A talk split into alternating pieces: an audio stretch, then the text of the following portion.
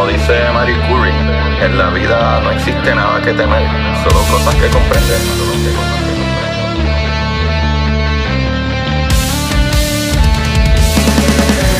Recuerden correr y buscar la manera de aprender que más le divierta.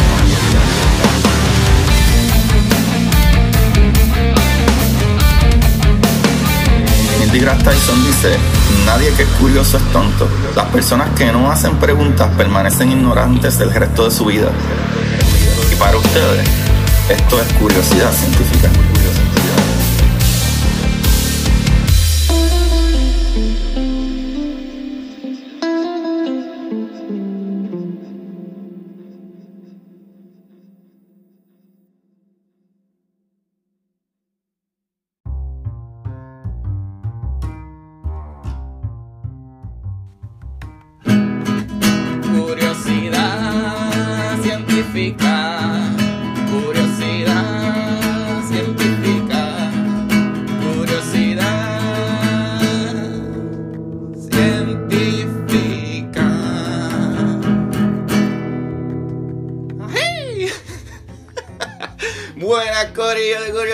Científica, otro capítulo más.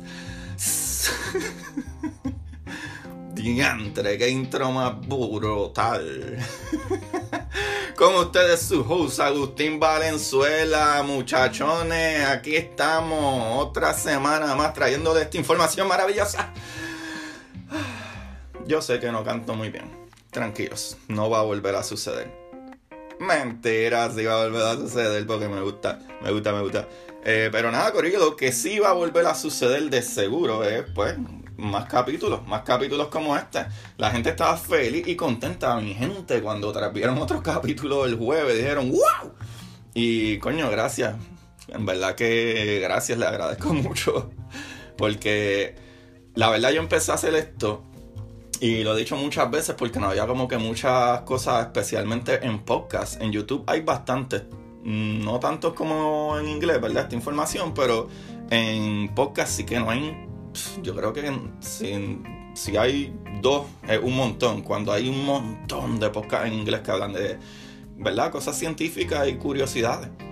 Y por eso decidí hacer esto. Eh, yo lo que hago es que, pues, cada tema que aparece, eh, que me interesa mucho, o voy descubriendo otro tema, porque empecé a leer sobre algo y se los trato de traer aquí como yo lo entiendo, de la mejor manera que lo entiendo y explicándoselos de la mejor manera que puedo. Y creo que, aunque no siempre, eh, ¿verdad? Toda la información está perfecta, por lo menos crea esa curiosidad en la gente de seguir buscando información y seguir eh, adquiriendo conocimiento y eso a mí me pompea. Y para todos los que no me conocen, que ya dije que soy Agustín Valenzuela, quiero que me busquen en Curiosidad Científica Podcast. Así mismito, Curiosidad Científica Podcast, para que se enteren de las maravillas del universo que siempre estoy diciendo. Que entre ellos, ¿verdad? Está las buenas noticias del Solar Orbiter. ¿Qué es el Solar Orbiter? ¿Verdad? El orbitador solar. Mi gente, eh, saliendo de Cabo Cañaveral este muchachito anoche, ¿verdad? Eh, creo que fue. Este programa sale lunes. So, Corillo, los que me están escuchando lunes, ya ese muchachito está en el espacio.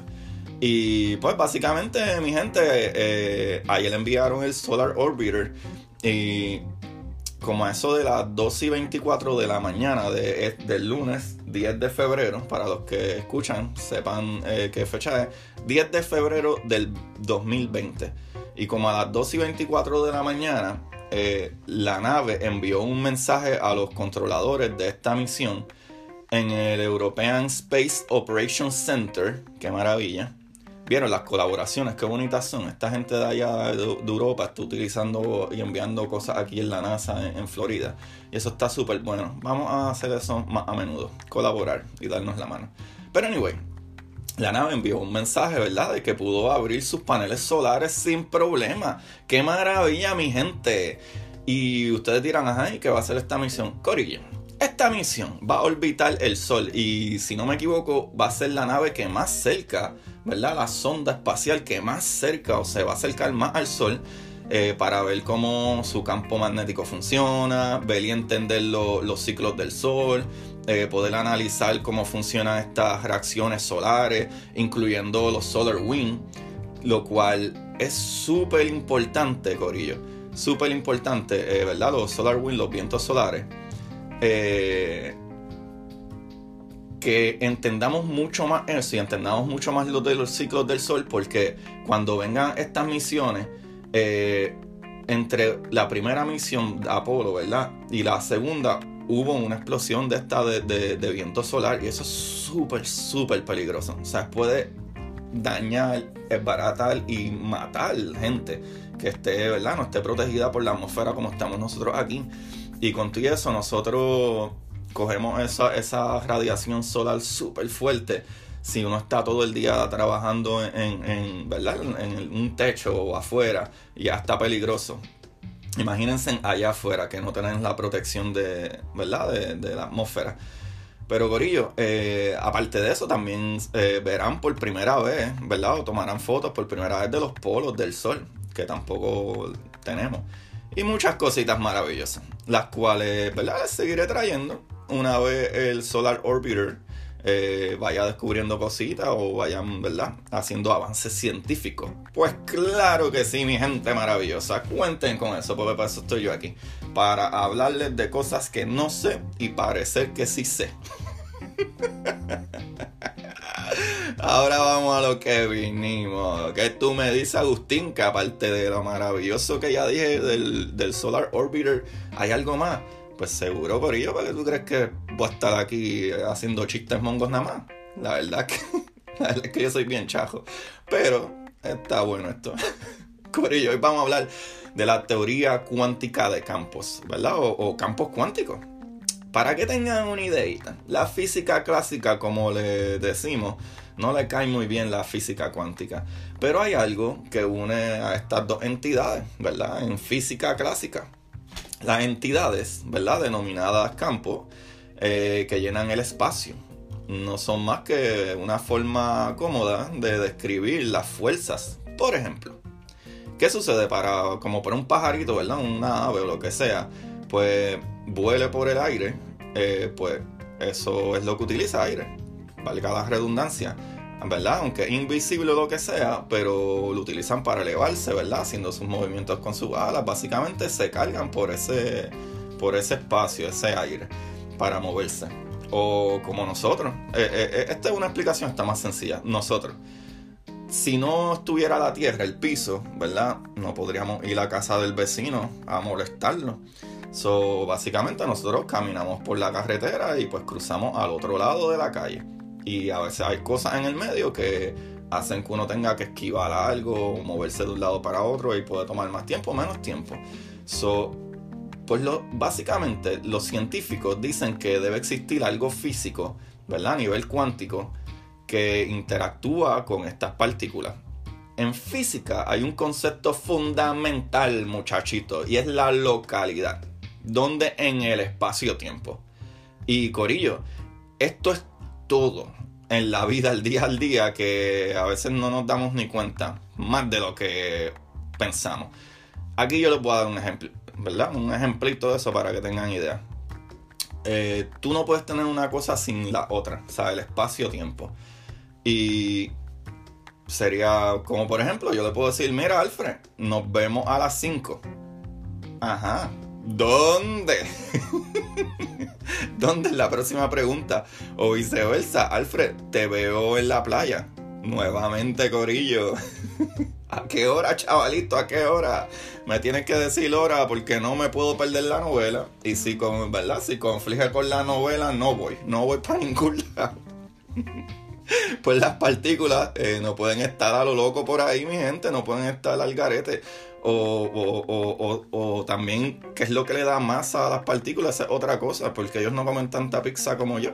So, la interacción con estos campos eh, eh, es lo que hace que esas partículas existan, se muevan o, ¿verdad? o se carguen o etcétera, dependiendo la excitación de ese campo. Eso es lo que dice esto. Pues estos campos, ¿verdad? Con la llegada de la mecánica cuántica en la teoría cuántica de campo, el concepto de fuerza se sustituye por interacción entre partículas. So, cuando hay una fuerza, eh, de las fuerzas fundamentales, en movimiento, es básicamente porque hay una interacción entre estas partículas en esos campos. So, básicamente, eh, estas partículas, corillos, se crean y se destruyen en diversos puntos del espacio como consecuencia de las interacciones. La fuerza, mi gente, es el resultado del intercambio de partículas y por lo tanto, en última instancia, eh, de la interacción entre esas partículas. Agustín, explícate. Pues Corillo, aquí le voy a explicar. Por ejemplo, los fotones, ¿verdad? Que cargan la luz. Sabemos ya que los fotones es la partícula que carga la luz, que, que es esa energía. Eh, pues esta energía es emitida cuando hay excitaciones en el campo y esos electrones se excitan y sueltan energía, ¿verdad? Eh, pueden ser emitidos o ¿verdad? O, o absorbido por los átomos. O sea, los, fotones al mismo tiempo pueden ser absorbidos por estos átomos debido a la interacción electromagnética. So, después que las reglas de la mecánica cuántica se, entendieran exitosamente, ¿verdad? Al, al, punto que ellos dijeron, ajá, ya, ya, ya sabemos cómo ¿verdad? funciona más o menos la física cuántica. Y pues parecía lógico eh, extenderla a un conocido de la física desde la época de Maxwell, el campo electromagnético. Ahí lo tienen, mi gente. So, como estas partículas funcionan o interactúan, es de acuerdo al campo donde, ¿verdad? que interactúa con esas partículas. So, hay algo, hay una entidad, algo físico que interactúa con esas partículas. Yo creo que ustedes ya ven para dónde voy. Corillo, el procedimiento matemático para ello se denomina eh, cuantificación de campos. Y ya se había comenzado a usar desde el 1926, mis amigos. Esto no es algo de ahora. La verdad es que tenemos una mejor idea y muchas mejores teorías, mejores formuladas en, ahora sobre la física cuántica y estos campos. Eh, pero desde 1926 con físicos como Max eh, eh, Born, Werner Heisenberg y Pascual Jordan, esos muchachitos ya bregaban con esto. El campo cuántico resultó no ser un medio continuo, o sea, que no era como una sábana gigante que cubría todo el universo como se pensaba al principio. So, ¿verdad? Sino este, son porciones individuales de energía. Corillo. Básicamente lo que los físicos entendieron es que cuando hablamos de partículas como un punto en el espacio, ¿verdad? Porque siempre eh, cuando uno piensa en partículas, piensa en algo físico, un punto, una bolita, como el electrón que se, se pinta como una bolita o dando vueltas alrededor del átomo. Pero realmente es una excitación en ese campo. Eso es lo que son las partículas. Como el electrón, en un momento sería una excitación en ese campo electromagnético. So, como una ola en el mar, Corillo. Esta es la descripción más magnífica que, yo leyendo este artículo pude encontrar. Imagínense que el campo, imagínense en un mar súper gigantesco. Pues una ola en el mar sigue siendo el mismo mar, ¿verdad? Pero la ola es una excitación o reacción dentro de ese mar. O océano, como le quieran llamar. So, básicamente, esto es lo que hace el Large Hadron Collider, LHC, LHC esta máquina, ¿verdad? Lo que hace es crear enormes tsunamis en los campos cuánticos y hacerlo chocar entre sí, ¿verdad? Generando enormes cantidades, ¿verdad? De oleaje, o sea, de partículas. Ahora, mi gente, eh, ya se ha descubierto y probado que deben existir diferentes campos para diferentes partículas, ¿verdad? Fuerza o, más bien interacciones con otras partículas, ¿verdad? Dependiendo qué tipo de partícula es. Eh, por ejemplo, la fuerza de gravedad es una cosa que vuelve loco a los físicos porque no funciona o no se le ha descubierto ninguna partícula. O sea que, es lo que crea esa fuerza, no lo sabemos. Sí, sabemos, como he dicho en capítulos anteriores, que mientras más materia hay, ¿verdad? O algo tiene más masa, más fuerza de gravedad tiene. Pero ¿qué es lo que hace que funcione la gravedad? No importa la distancia y el tiempo que tome, siempre todo, desde lo más pequeño, la partícula más pequeña hasta lo más grande, se atrae. Todo se atrae. y no sabemos por qué. Por eso es que a los científicos les vuelve loco la fuerza de gravedad. Pero todas las demás fuerzas funcionan con, en algún tipo de campo y tienen alguna partícula que, que es la que interactúa en ese campo con las otras partículas. O, ¿verdad? Como en el caso de los electrones, pues el electrón es parte del campo electromagnético y el electrón es una partícula física que al excitarse o como una ola, ¿verdad? Que se une a otra, se hace más grande y suelta energía. ¿Qué pasa? Esa energía es el fotón, ¿verdad? O la luz, como la conocemos. So, cada vez que ese fotón pasa por un campo electromagnético, interactúa con el campo y puede ser absorbido por el electrón y luego expulsado nuevamente, ¿verdad? Esa luz vuelve y sale. Ahora, hay campos como el campo de Higgs, eh, que es otro campo, que lo que hace es darle masa a las partículas. Por ejemplo, el muón. El muón, eh, ¿verdad? Es otra partícula y es en todas las medidas idéntico al electrón, pero es súper masivo. ¿sabes? Si lo pusiera en peso, ¿verdad? Es que eh, el peso es algo relativo de aquí de la Tierra, pero es masa, tiene un montón de masa. So, ese muón es idéntico al corillo, exacto, ¿sabes? No es más grande ni nada que el electrón, pero es, pesa un montón más. Y por alguna razón, el campo de Higgs, eh, que tiene su partícula que interactúa, ¿verdad? El famoso bosón de Higgs, le da masa a estas partículas lo cual explica un poco, ¿verdad? La, inercia en la, Tierra, ¿verdad? Eh, eh, ese campo de Higgs también explica un poco eh, por qué hay inercia en la materia que conocemos. So, al descubrir el bosón de Higgs, ¿verdad? La complejidad del vacío, la que llamamos el vacuum of space, y esto está súper nice, porque antes se pensaba que el espacio era un vacío, estaba completamente vacío, y aquí se redefine, ¿verdad? Adquiere un nuevo elemento, lo que es en verdad el espacio. En física, el vacío no es simplemente nada. El vacío del espacio consiste en mínima cantidad de energía, pero está lleno de campos con los que estas partículas interactúan, mi gente. Y eso está súper brutal.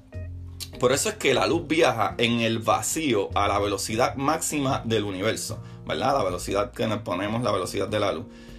Hasta que encuentra o choca con, eh, con algún campo, ¿verdad? Electromagnético. Y en el caso de las partículas como los neutrinos, no interactúan con este campo y nuestro universo aparentemente no hay un campo muy grande que interactúe con los neutrinos porque estos muchachitos están atravesando la Tierra sin mirar atrás. no les importa nada.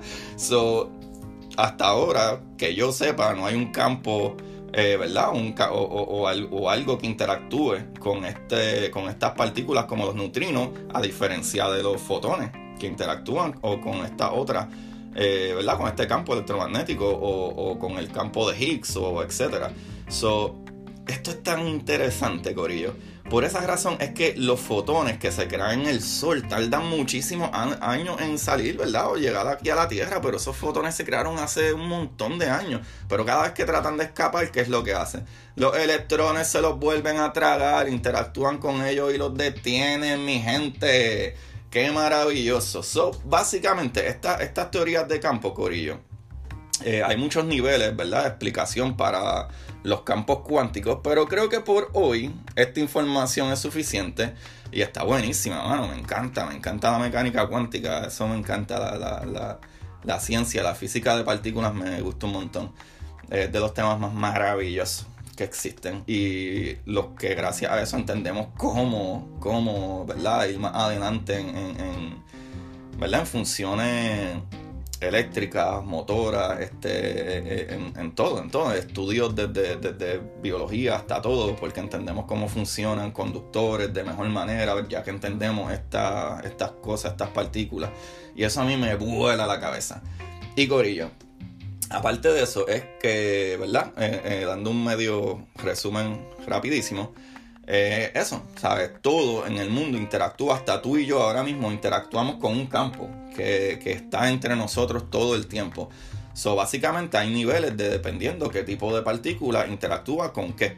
¿Sabe? Por eso fue que di el ejemplo de, por ejemplo, los electrones. Los electrones es una excitación en ese campo y si llega una excitación súper alta, suelta energía para volver a estar en un estado de descanso, por ponerlo así. A los electrones no les gusta estar excitados todo el tiempo. A los electrones les gusta estar vagueando porque son unos vagos. O si están demasiado excitados, sueltan energía.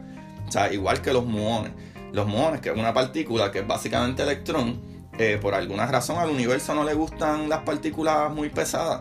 So, cuando esos muones se crean, no duran nada, duran eh, eh milésimas de segundo, o sea, no duran nada, no duran ni un segundo. O sea, enseguida se destruyen y se crean este, unos neutrinos y, un electrón, ¿sabes?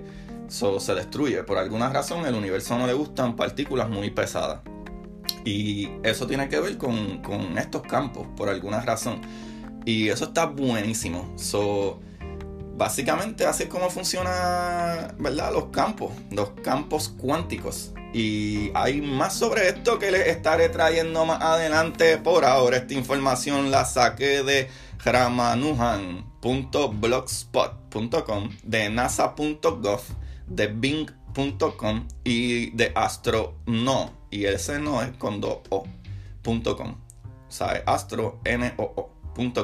Qué maravilloso mi gente, aprendimos otra cosa más, los campos cuánticos, cómo funcionan las partículas y cómo se mueven y se crean y se excitan gracias a esos campos y adquieren peso. So, esas libritas de más que yo tengo, se las puedo achacar al campo de Higgs y a ese bosón que no me deja quieto. No es por culpa de la pizza ni la cerveza. no es su culpa, Corillo, no es su culpa. Es culpa del muchachos ese Hicks. Sogorillo, nos vemos, se les quiere un montón. Besito y nos vamos viendo por ahí con mi musiquita. Bye bye.